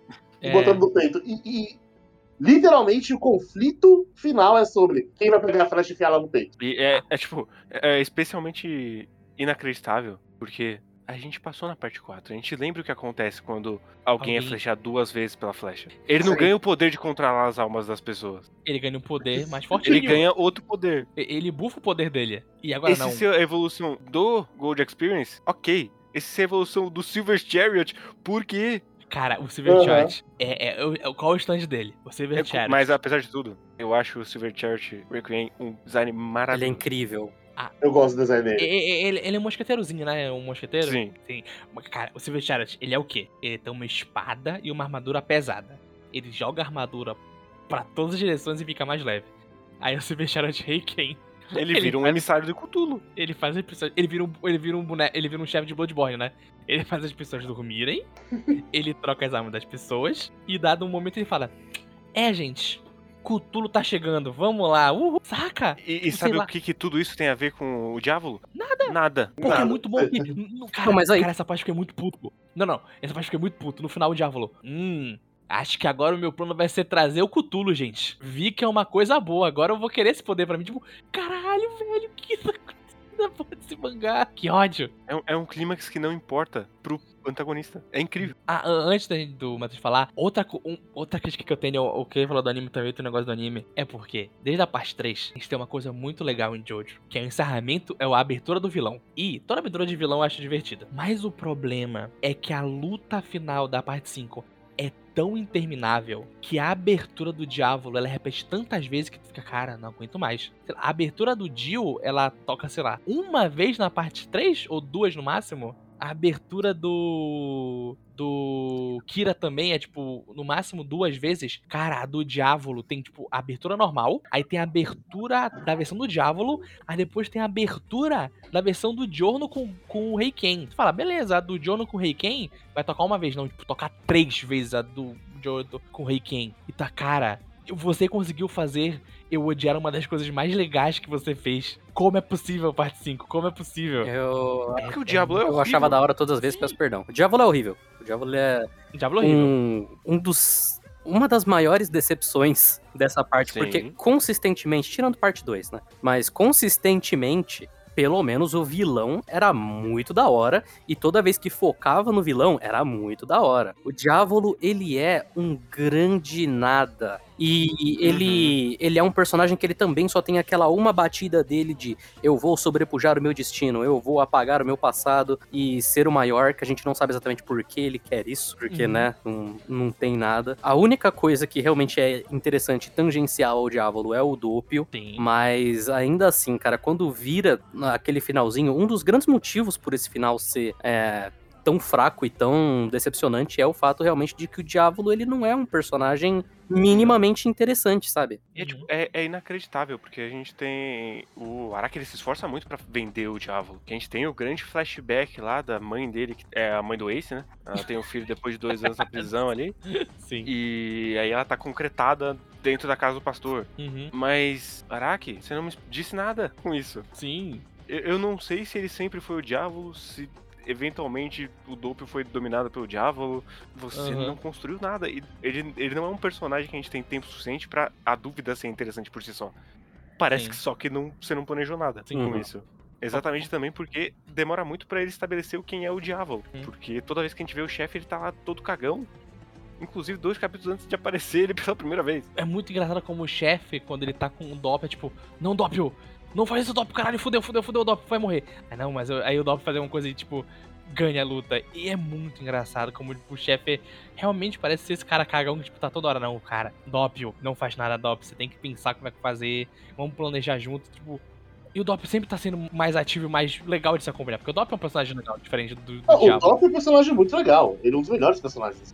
Sim, Sim, o que é- não significa muita coisa, mas Uhum. Ele é um bom É, é personagem. tipo, sei lá, falta um momento do Diávolo com o pai da Trish, com a mãe da Trish. Sim, Falta mais momentos ali pra construir de verdade o vilão. sei lá. Não Tipo, tem. Uhum. Fa- fa- mo- mostra que o, que o Diávolo, ele consegue reprimir as emoções dele e nessa repressão ele consegue quase que fazer uma personalidade nova pra ele. Aí, naquela parte, sei lá, que ele tá que a, ele tá indo pegar a Trish, ele parece ser realmente um pai bom, mas aí ah, plot twist, na verdade sou muito mal, eu sou muito manipulador, por isso que eu consegui virar o chefe da Ah, máfia. isso, isso, isso eu ia achar, isso eu ia achar meio merda, confesso. Dado que a gente tem agora, é Não, porque a gente essa, tem. não, porque essa parte é Não. boa. Tinha que ter alguma coisa depois. Sim, Ah, não, tá, mim- tá, ok, é um ok, ok, ok. E é, tipo, Ok, é muito estranho porque é no mesmo capítulo. A gente tem o flashback dele e depois a revelação de que ele escavou as, fle- as flechas. E essas duas coisas não se conectam. Não, Uhum. É muito engraçado. É, é engraçado pelo lado ruim, sabe? Tipo, ah, então esse era o Diávolo. Inclusive, pô, esqueci de falar pra vocês, mas ele vendeu as flechas pra mulher da parte 3 lá, que deu lá pro, pro, pro Dio, tá? Só pra fazer uma conexão aqui. E essa é a conexão com o Polnareff. E aí o Polnareff. O Ponref e o, e o Joe e o Jotaro estavam caçando as flechas, eles deixaram todas menos essa. E aí ele foi lá pra Europa ver o que flecha era essa. E aí ele morreu e é cortado da civilização por sabe-se lá quantos anos. Ele não conseguiu contato com o Jotaro. Sim, Mas o Diablo não foi atrás do Jotaro sim. por algum motivo. E, inclusive, e o Jotaro tá no começo, ele manda o Koichi pra lá e ele nem fala, pô, Koichi, um amigo meu sumiu na Itália, sabia? Foda. Tipo, é muito esquisito, muito esquisito. E uma última decepção que eu tenho com o Diávolo é que eu acho o design dele bem sem graça. Ele parece um palhaço. É, é. É, é- é bizarro porque, assim, o design dele é mais fraco que o design de alguns puxas. Sim. Sim. Porra, a gente tem o Nero nessa parte, pelo amor de Deus. Ah, não, mas o cara o, o, é o ele Nero, o Nero, rosa. não, É que o o Nero, Nero é não, dá pra, não dá pra comparar, porque o Nero ele é top 5 designs, mas A gente tem o Fratello nessa pro parte. Chilton. Essa parte é muito boa, inclusive. Sim. Lá, é muito bom. Sim. Mas é, é- é meio bizarro, assim, ele não. Ele é um personagem com muita pouca É, presença. então isso que é o foda, ele não tem presença. Quando ele tá em cena, você tá meio que foda-se, sabe? Uhum. Sim, e ele é tão, ele é tão foda-se que, como eu disse, na luta final, o bagulho é pegar o, Char- o Silver Chariot, não, não é lutar contra ele. A Aham. luta de verdade do, do Diávolo é a contra o? Bruno no meio do mangá. Sim. Uhum. Essa é a luta dele. É incrível. É tipo depois- se a única luta do Kira fosse contra o. fosse o? Tierra Attack. Sim. E, e- e eu vou dizer, eu, eu tenho uns sentimentos. Qual é o sentimento de vocês com o Bruno em relação a ele ter morrido no meio do mangá? Eu, eu Eu- tenho alguns sentimentos mistos. Acho esquisito. Eu, eu, eu vou dizer que eu fiquei pensando sobre isso. Eu ia ter gostado se ele tivesse usado a flash no final e aí ele usa o poder mais overpower do mundo e morresse. E morre depois, né? Uhum. Porque o Jorno só ficou com o poder mais poderoso do mundo, que inclusive é o, é o, é o último prego no caixão desse mangá. Quando o Diablo vai voltar no tempo e aí o, o Gold Experience Requiem fala: Eu tenho poder sobre tudo, mas o Jorno não sabe. Sim. É. Então, Aham. até o final, tudo acontece pro Jorno. O Jorno não tem ação nem enfrentando o vilão final. Quem vence é o stand dele sem ele. Sim. Uhum. É. Eu acho bizarro esse negócio do Bruno morrer no meio do mangá e continuar depois. Ao mesmo tempo, eu acho que se o Bruno não estivesse na segunda metade do mangá, nada se sustentaria ali. Então, Assim, eu, eu, eu gosto muito do conceito. Eu não sei se eu gosto tanto da prática, mas eu gosto muito do conceito. Eu, eu, O Bruno, esse é gente personagem. No, no tão- Sleep Slaves, eu, eu dou meio que minha interpretação disso, mas. eu. O Bruno é um personagem tão. Ele tá tão determinado a fazer uma coisa que, mesmo depois de morrer, ele conseguiu prender a alma dele. Sim, eu pra- gosto. Eu Isso gosto é muito, e eu até gosto na prática como ele vai progressivamente ficando mais, mais morto, digamos. Mais um É, eu, né? gosto, Hum. eu gosto quando ele mata o seco e aí ele já não tá mais enxergando ninguém, não tá mais ouvindo nada porque ele explodiu os tímpanos. Ele Uhum. tá se arrastando. Acho da hora. Acho um Também. boost do caralho o Diabo passar o zap pro Dobro e falar: Eu passei a minha parte da alma que parece a Trige.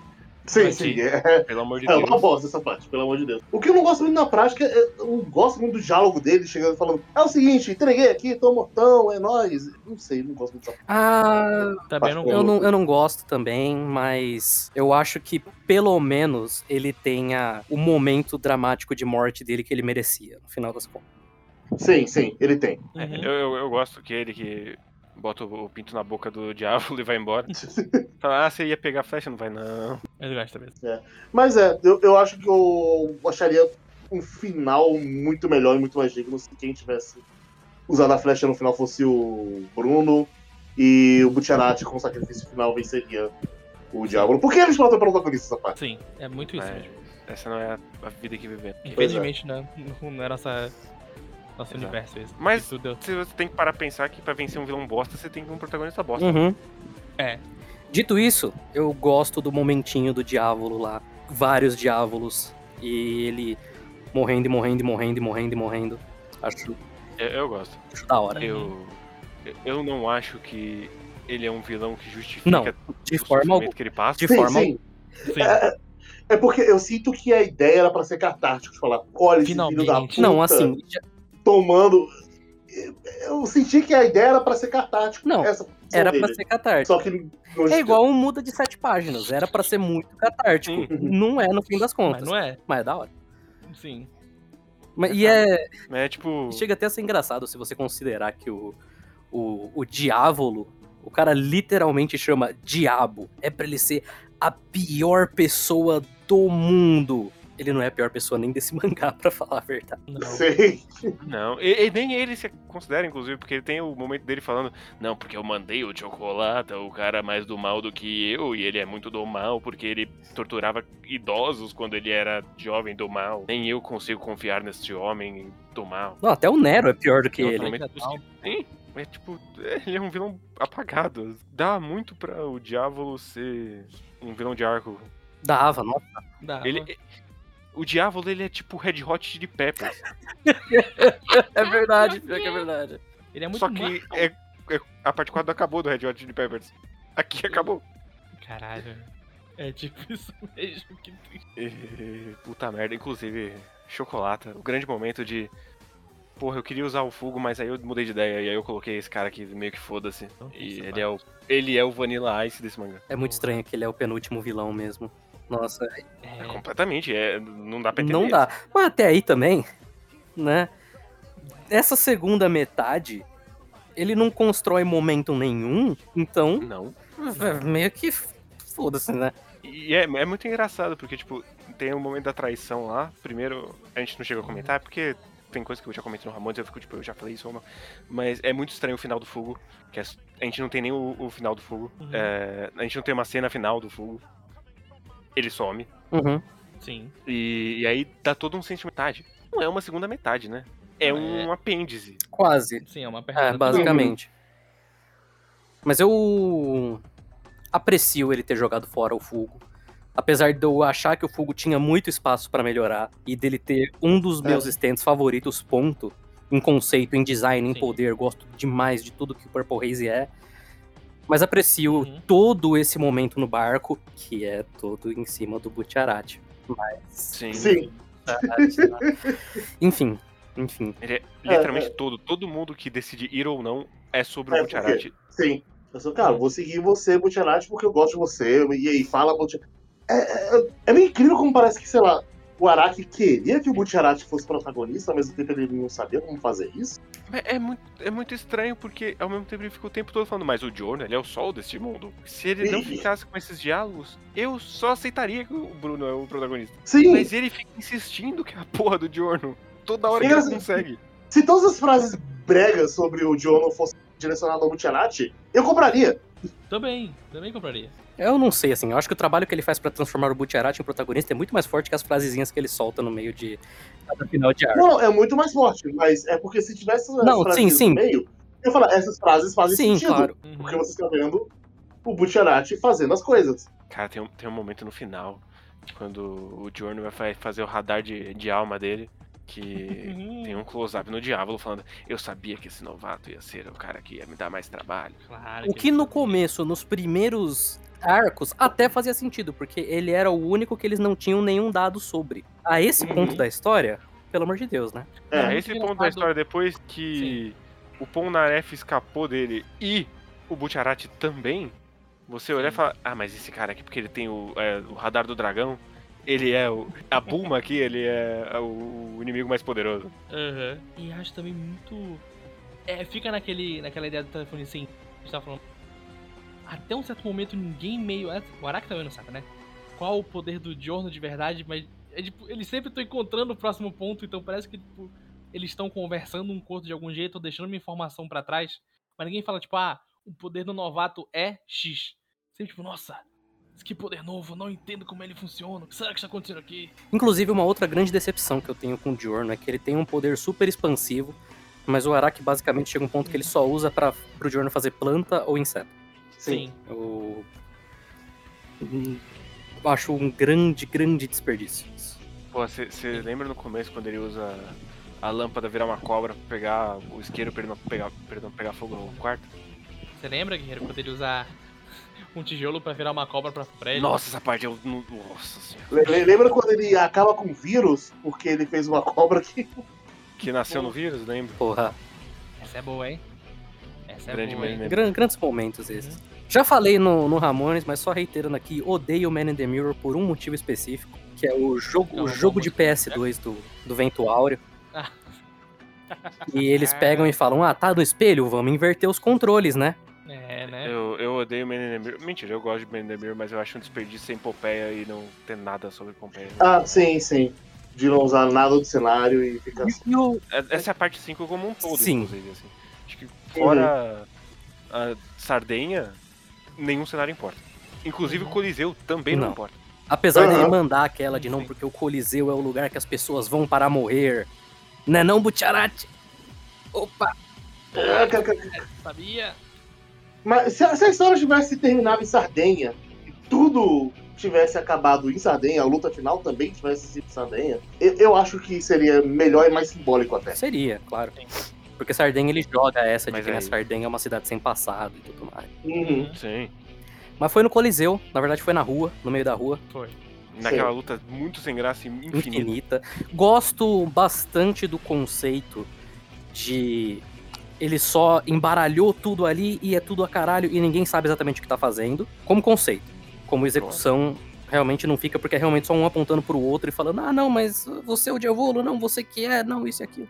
Isso é Uhum. Sim, e páginas e páginas de não, você é o Diavolo, não porque você quer o Diavolo, não porque. E assim. Não entendo porque quando o John percebeu que tava dentro de um deles, ele só não foi só ele atrás da flecha. Porque ele precisava enfrentar os outros três. Uhum. Não sei. E a gente tem várias, inclusive, todo esse conceito de Cthulhu está chegando, as pessoas estão virando outra humanidade, muito desperdiçado. Não serve pra nada também. Não. É. E E é isso. Não.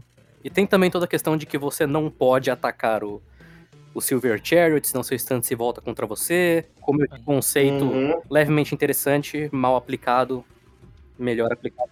Que inclusive lembra o poder original do Jono. Vocês lembram que ele Sim. refletia Refletia golpe? golpe nas, nas coisas da vida dele. Lembro. Sim. Vocês vocês lembram quando tinha que suturar as pessoas porque ele não conseguia curar? Suturar não, tinha que prender Sim. com um grampeador. O que eu acho estranho, eu acho Sim. muito bizarro, porque na parte 6, é, a Joline meio que também é a healer, só que ela só realmente Uhum. sutura as pessoas. E o poder do Butcharati, ele é um poder similar. Tanto é que tem um momento no Man in the Mirror que o Abaki corta a mão e depois o, o Butcharati foi né, colou a mão dele de volta. Uhum. Então ele, ele, ele podia só desistir disso e fazer o Butcharati ser, né? É que aí também ele não ia Sim, poder fazer todas as coisas é, absurdas que ele faz em questão dos nossos protagonistas perderem milhares de membros do corpo e estarem ok no final, né? Eu aprecio porque dá Uhum. bons momentos de gorezinho, e o Araki fazendo gorezinho é sempre bom, mas é um gorezinho sem peso nenhum, porque a gente sabe que depois o Jorno vai chegar lá e, né? botar Sim. de volta. E uma última coisa, eu acho muito esquisito a, a página dele, chefe da máfia. A Trish não tá na página. Eu acho muito esquisito porque o o final é a triste e o Mitch tá sendo tipo, ei, vamos ficar juntos, né mesmo? Tipo, juntos como amigos. aco- Aham.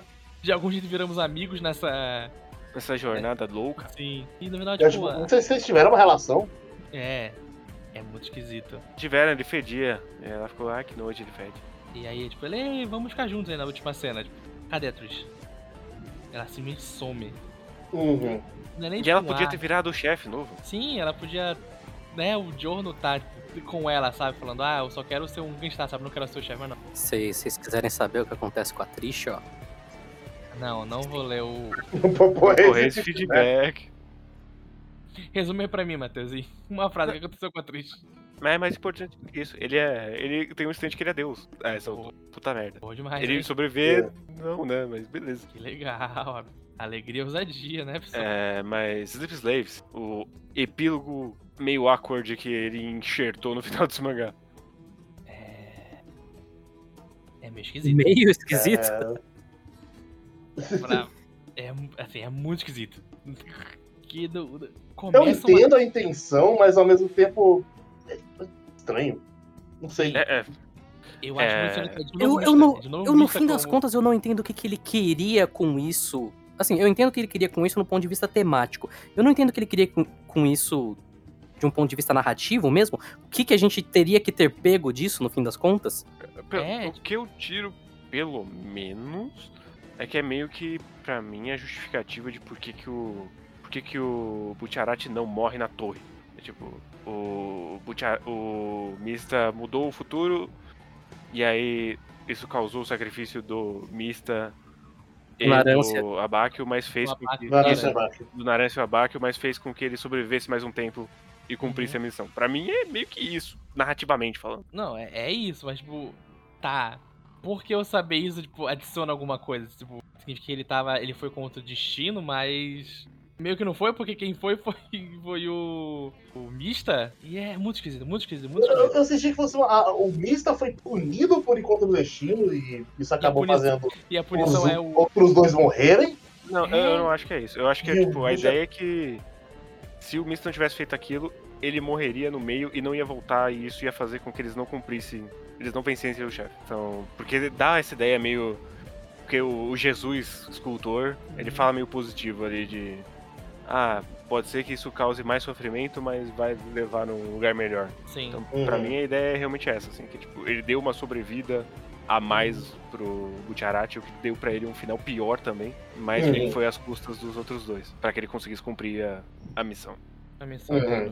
E é- eu- é- é esquisito Eu acho pior porque tira um pouco da agência do Butcherati, no fim das contas. Ter, uma- ter essa explicação, ao invés de só o Butcherati realmente era tão determinado que ele manteve o espírito preso no corpo até o momento que ele sentiu É. que ele poderia é, se esvair. É, eu, eu sempre li que era o Mista acabou fazendo merda e por ele lutar contra o destino ele acabou fudendo outros dois, E é muito mas o Butcherati é- é o conseguiu Mista. por si só quebrar o destino dele, Sim. pelo menos por um tempo. É, é muito engraçado essa interpretação, porque, tipo, é o Mista quebrando o destino e não vai. Tipo, é muito esquisito, muito esquisito. E como o Guerreiro falou, tira o peso do. do, do caso do. Foi o Matheus. do- Ah, Desculpa, foi o Matheus. Tira o peso do. de- dessa parte, tipo, não, o. Ele é tão determinado que ele manteve a alma dentro do corpo até o final pra ele conseguir completar a missão dele. Que, que homem é, é Bruno Butcherati, não é mesmo, pessoal? Tira muito esse peso, sabe? Mas pra mim, a parte mais Uhum. estranha é que é um epílogo que vai explicar essa história. Não tem o Giorno. Uhum. É o resto. Uhum. É, o resto. Que o Juno não encaixa em nada. É essa é uma, é uma loucura. Ele é o protagonista, mas ele não tá inserido naquele mundo de forma orgânica de jeito nenhum. Sim. É, é bem isso mesmo que ele falou, tipo, não, não funciona ele lá. Porque, tipo, não funciona simplesmente. Ele não tem espaço, o Não Jorno tem não tem espaço naquele mundo. Até porque a maioria dos arcos, o Jorno só fica apagado quando ele não está no arco e parece que ele tá completamente deslocado, como é o caso, por exemplo, do arco do Man in the Mirror, Uhum. que é o Que tem um personagem a mais. a mais o que é o. Diurno, né? Sim. Mas é Uhum. assim, é um jeito muito estranho dele terminar essa história, mas que condiz com toda a falta de planejamento Com e com tudo. toda a esquizofrenia estrutural desse mangá até o momento, né? Sim, sim. Sim, mas é, é, assim, é realmente in- incrível essa não ser, tipo, a parte 1, assim. Não ser um autor novato começando a serializar na Jump. Eu não sei, porque pra mim tem muito do do Araki tentando usar essa fórmula novamente e pegar coisas que ele aprendeu, mas ele não aplicando direito porque essa fórmula já se esgotou no fim das contas. Então, pra mim faz muito sentido se você considerar que o que ele vai fazer depois, o fato dele ter Hum. errado tanto aqui, dele ter perdido tanto a mão, pro que depois ele ia fazer levemente parecido em questão estrutural, mas de uma maneira muito mais focada e muito mais certeira. Uhum. É, Aí- ah, ok. Por olhando pra essa, talvez demonstre a fadiga da, da estrutura de Jojo. A parte 5. Uhum. Ok, a gente é justo. Porque é isso, tipo, é uma estrutura que ele usa constantemente, usa até hoje, mas que desde Ventuário, desde a quebra que foi Ventuário, ele vai mudando muito, por- porque ele Uhum. vê que, né, ele precisa dar uma mexida aqui. Eu acho que em grandes partes por causa de Ventuário, porque, novamente, eu realmente acho que essa parte esgotou muito dele. Assim, até de um ponto de vista criativo e de um ponto de vista de autor mesmo, como eu disse, você vai chegando no final, você sente que o Araki, ele não está mais interessado nessa história, sabe? Sim. Sim. E, e- e essa, essa parte que, que isso tudo volta com uma coisa que eu sempre penso é tipo, eu não entendo como essa parece ser a, a parte de Jojo favorita de todo mundo. Pelo menos o que a gente vê de gente falando sobre o Japão, sabe? Tipo, ah, a parte, é a parte 3 e parte É 5. porque Eu, simplesmente, não entra na minha É porque essa parte ela trouxe bastante coisa nova em relação a principalmente os a estética, né? Aqui é onde o Araki ele abriu a porteira da estética de colorido, super model. high fashion, personagens super extravagantes, né? Que antes eles não tinham um design tão extravagante, eles eram mais extravagantes em personalidade. Aqui ele abre essa porteira e muda bastante o design dos stands. Eles estão bem Sim. mais, bem mais robóticos, bem mais, né? Magros. Ele dá uma emagrecida em todo mundo. Uhum. E, assim, a gente não gosta da parte 5, mas a gente também é um ponto fora da curva. Porque, porque a parte Sim. 5, no geral, ela é bem muito, amada, porque eu realmente acho que é uma parte que, assim, os elementos plásticos dela são muito, muito, muito instantaneamente icônicos.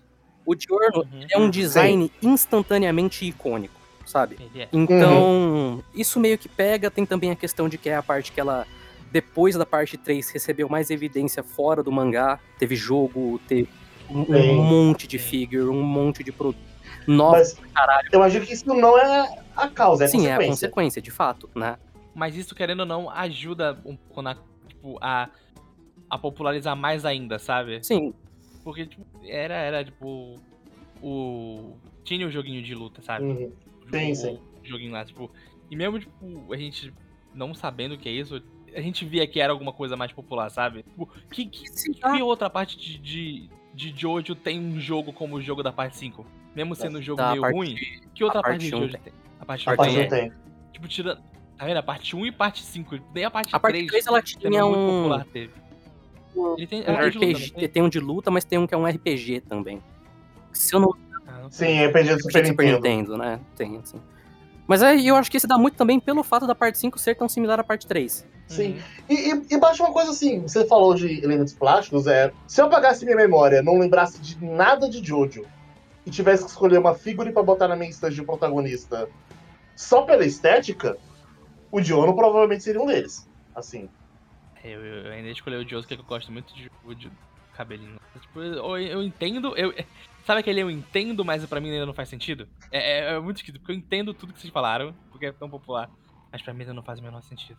É que tem que ver também que Jojo, no contexto do Japão, né? Quando você Uhum. a- pegava uma Shonen Jump, ele ainda era muito, muito, muito diferente. Sim. Sim. Uhum. Principalmente na parte 5, em que o Araki, A essa, a essa altura, altura, que, É o que? que 90 era aí? 95. até não, 99. 90, e- parte 5 foi lá pra 97, eu acho. É, é, é porque eu sei porque na parte 6 tem uma piada com, os- com o filme lá do. Qual é o nome do filme, Deus do céu? Segundo, a- segundo a Analyst, é de 95 a 99. Ah, então é isso, 25, 99. É, eu sei é que na porque a semana, parte 6 tem uma piada lá com os é sentidos. que eu sei que na, na semana E que eu nasci, spoiler. a capa da Jump foi eventual. Que fizeram essa Uhum. thread no Twitter uns dias desses aí, uns meses atrás. Sim. Na semana que eu nasci, a capa foi Ventuário. Mas. E Ventuário nunca. Teve duas capas na história, porque Jojo na Jump ele nunca ganhou evidência nenhuma. Uhum. Inclusive, você Uhum. vê, Ele sempre foi o é, você vê lá. toques antigas, é, é- chega até a ser, a ser chocante. Porque assim, Jojo, último lugar sempre. Sempre. Não tinha página colorida, não tinha capa quase. Sempre o último lugar, Uhum. porque ele era um mangá que já tava com um lugar muito estabelecido na revista, porque, né? É Jojo, tá aí há muito tempo, volume físico vende pra caralho, figure vende pra caralho, tem uma legião, né, no Japão muito fã, mas Mas Uhum. Quando o maluco chegou lá por causa de One Piece, ele não vai começar a ventar. É, né? E não vai começar Uhum. por uma coisa que- pelo capítulo, sei lá, 500 e pouco de um mangá. Exato. Mas pra mim é bem isso, sabe? É, toda a iconografia de Ventuário, ele meio que constrói instantaneamente e ele é muito impactante em vários aspectos que não de roteiro. Isso, isso é uma Sim, coisa que a gente sim. quase não, não tocou nesse programa também, mas narrativamente falando, o quadro a quadro do Araki ainda tá Opa. maravilhoso aqui. Tá- A arte do Araki ainda tá sensacional. Sim. Sim. Ainda tá não, tá melhor do que Sim, nunca. sim. Sim. É. ele existe uma crescente muito clara, né? No final, quando ele tá fazendo todo o jogo de luz e sombra dele com o Silver Chariot Requiem, é lindo. Nossa, como é lindo. E vários outros momentos, como ele representa o poder do King Crimson, maravilhoso. É, e é tipo, é o que eu falei no começo de como eu li. Eu li em dois dias. Então, mesmo um Jojo ruim, é muito fácil de ler. Sim. Sim. Mesmo um Então, É, é uma leitura que flui bem, E eu, tipo, das contas. eu terminei de ler hoje, sei lá, eu tava no capítulo quando comecei. 60 e pouco, eu li até, tipo, li basicamente 100 capítulos só hoje. e, tipo, mesmo eu, tendo- eu garanto que se a luta final fosse metade do que é a contra o Jill, a gente ia esquecer metade dos problemas desse mangá. sem dúvida, sem dúvida. ok. O problema é que a luta final é a pior luta desse mangá. É, ah, mas é, é muito isso mesmo. Mas é isso mesmo. É um Jojo meia boca, É mas um Jojo meia boca ainda é melhor que seu mangá favorito, viu? Fica aqui. É. Essa é a opinião de Matheus Morodaki. Dependendo do que o seu mangá favorito é, É, ele E tá se o meu favorito for, for a, parte, a parte 6 de Jojo? Aí, não- Aí, não- mas, mas é porque é não outro consegue. Jojo. É, né? Aí não conta. Ah, não conta, né? Tem que ser outro mangá favorito É. sem ser Jojo. Mas e se seu mangá favorito for Golden Heart? Aí não, aí de fato. Aí não tem. É o Se o mangá favorito da pessoa for Sama Game. É melhor porque o Osama Game de verdade é o anime. Todo mundo sabe disso. De fato. Quem não sabe tá Quem sabendo não sabe agora. fica sabendo agora. Vão pro anime de Osama Game, leiam Vento Áureo e assistam Osama Game. Os dois. Ao mesmo tempo. Paralelamente, assim, na hora. É, assim, assim, abre o mangá no seu notebook e na sua televisão assiste um Osama Game quando você tá lendo Vento Áureo. Você vai prestar metade de atenção nos dois, mas é o que precisa. E vai gostar mais Você do que vai pegar as melhores partes É. de cada um. dois. Sabe? Quando acontecer uma coisa muito fantástica em, em Osama Game, você para de ler e começa a ver. Quando acontecer uma coisa muito fantástica em Ventório, você para de ler e começa a ver. Isso é maravilhoso. Parece um plano, hein? É um bom plano. E com esse plano, acho que acabou o cast, né? Temos um cast? Sim. então- Temos. Temos. Temos um cast. Agora foda-se Vento Áureo, porque o bagulho é. Stone seis. Stone Ocean. Minha amizade com o Vento Áureo acabou. Meu melhor amigo é Stone Ocean. Nunca foi meu melhor amigo, quero deixar isso claro. Nunca foi meu melhor amigo. É só dando um, um lembretinho aqui que todo o Vento Áureos foi comentado também, junto com o Kei e com o Guerreiro, no Ramones. Ramones com H. É verdade. Exatamente. É, no momento dessa gravação, falta só a gente fazer o último programa, mas eu acho que até o programa sair a gente já lançou o último programa. Vai ter saído antes, sim, o Ramon. Então, comentários mais a fundo, você pode encontrar lá, volume a volume, nossa derrocada com Vento Áureo. Sim, e vamos falar na parte 6 também lá. Então, Uhum. Então, cola lá. A, a gente tem que manter, olha, a ideia de cada podcast dessa, dessa terceira trilogia, dessa segunda trilogia de Jojo, chamar uma pessoa diferente. A gente já chamou, já teve piloto no primeiro, tem o Matheus Gens, a gente tem que procurar alguém pro terceiro. Ah, vocês têm que fazer a Helena Ledio de Guerreiro. Entendi. É, Helena, seguinte, falei pra ela, olha, ela tem que ler seis partes até no que vem. Ah, dá, pô, dá. Ó, guerreiro, guerreiro, fa- fa- falar sério pra ela. Se ela ler Jojo até a parte 6, eu, eu vejo que então vai ter 5 episódios por dia. Você sabe que você pode falar isso também, cara. Né? Mas eu não tô aqui com ela. ela coloca ela na calma,